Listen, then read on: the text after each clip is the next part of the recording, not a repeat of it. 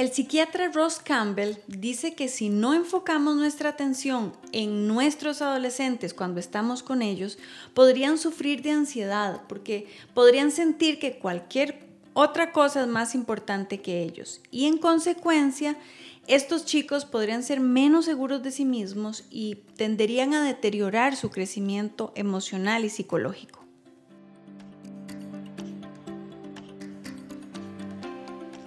Hola, bienvenidas a Reconectando, el podcast diseñado para ayudar a las madres de adolescentes a fortalecer la relación con sus hijos. Mi nombre es Ana Leonor Jiménez, directora de Enfoque a la Familia Costa Rica, y me acompaña Jason Cordero, consejero de nuestra oficina y director del área de desarrollo familiar. ¿Cómo estás, Jason? Hola, Anita, muy bien. Espero que vos también emocionado porque hoy vamos a continuar aprendiendo acerca de los cinco lenguajes del amor cómo reconocerlos, cómo ponerlos en práctica con nuestros hijos. Recordemos que identificar cuál es su lenguaje de amor y reconocer el lenguaje de amor de sus hijos puede ayudarle a usted a conectarse más profundamente con su adolescente para empezar a crecer en la relación con ellos. Al hablar el mismo lenguaje que su hijo, podrá entender un poco más y hasta podrá encontrar el origen de algunos de los conflictos que vive usted con ellos.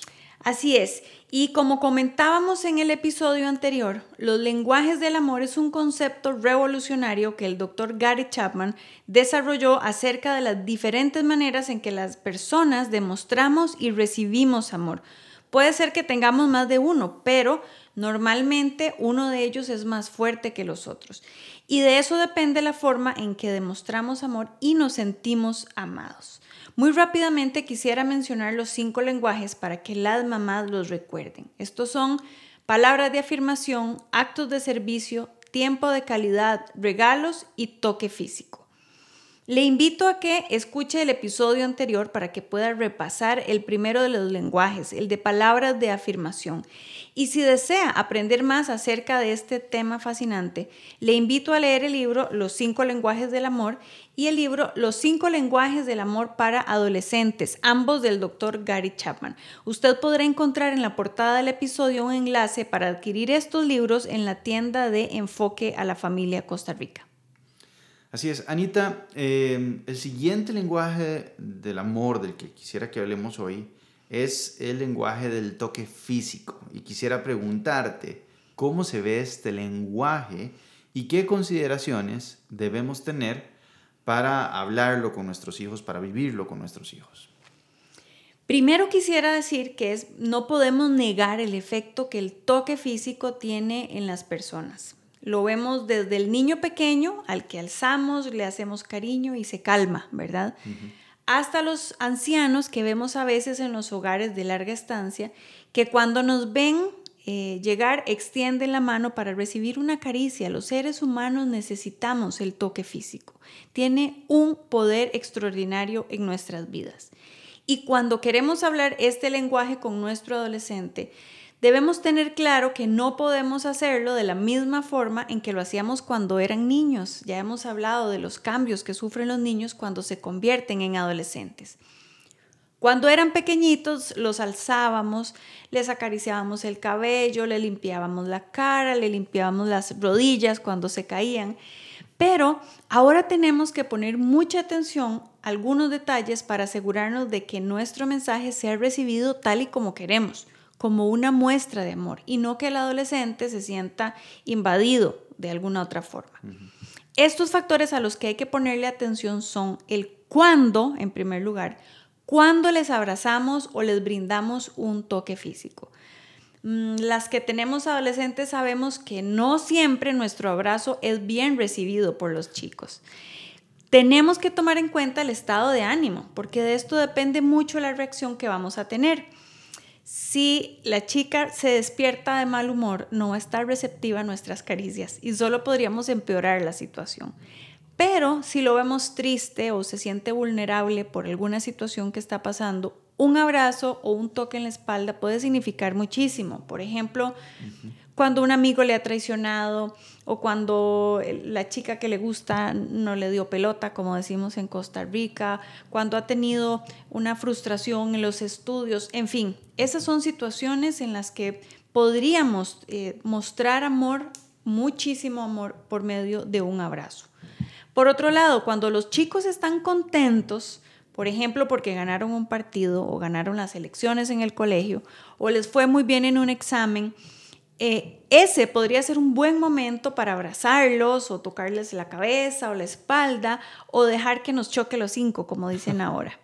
Sin embargo, el arte está en saber discernir cuál es el estado de ánimo de su hijo. Y para esto debemos poner mucha atención no solo a lo que nos está diciendo con sus palabras, sino también el lenguaje no verbal o el lenguaje corporal que está usando.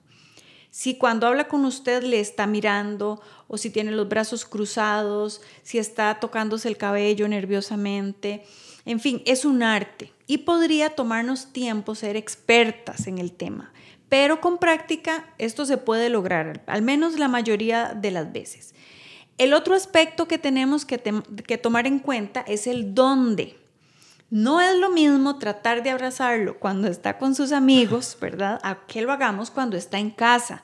Usualmente cuando está con sus amigos o sus pares, no importa si ellos le dan palmadas o lo abrazan o eso no importa, pero que a la mamá no se le ocurra llegar a celebrar con un abrazo el gol que acaba de meter. Eso sería terrible.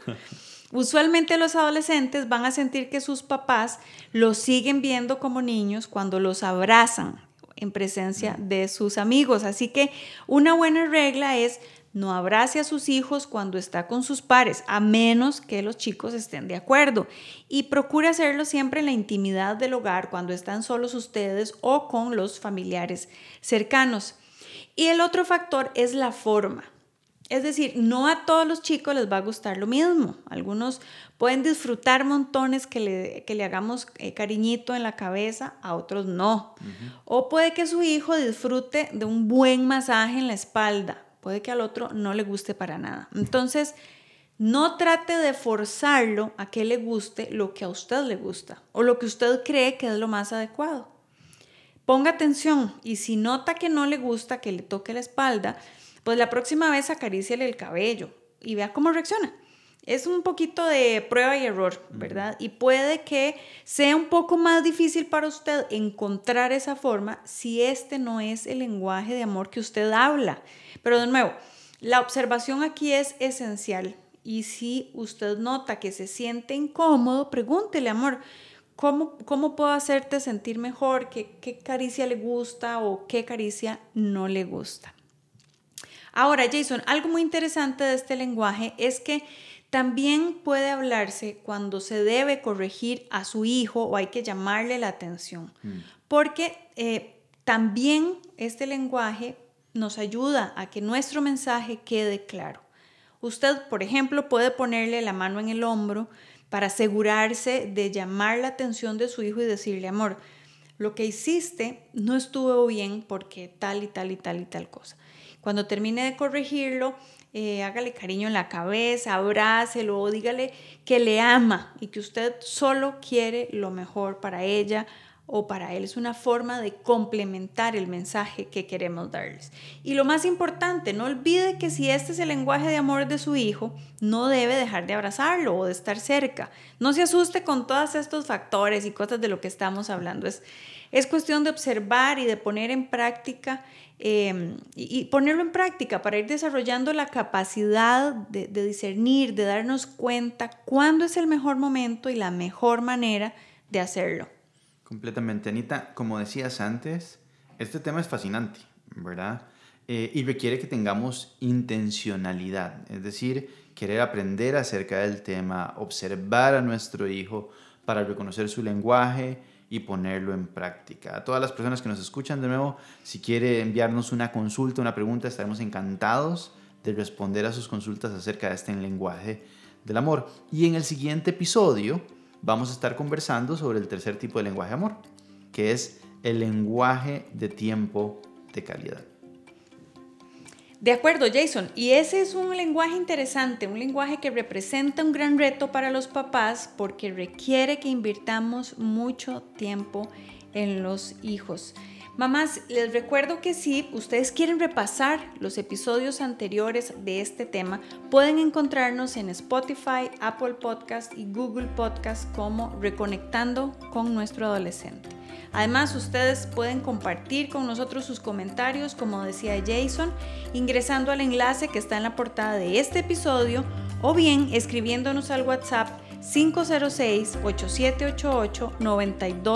506-8788-9211. Nos encontramos la próxima semana. Que Dios les bendiga.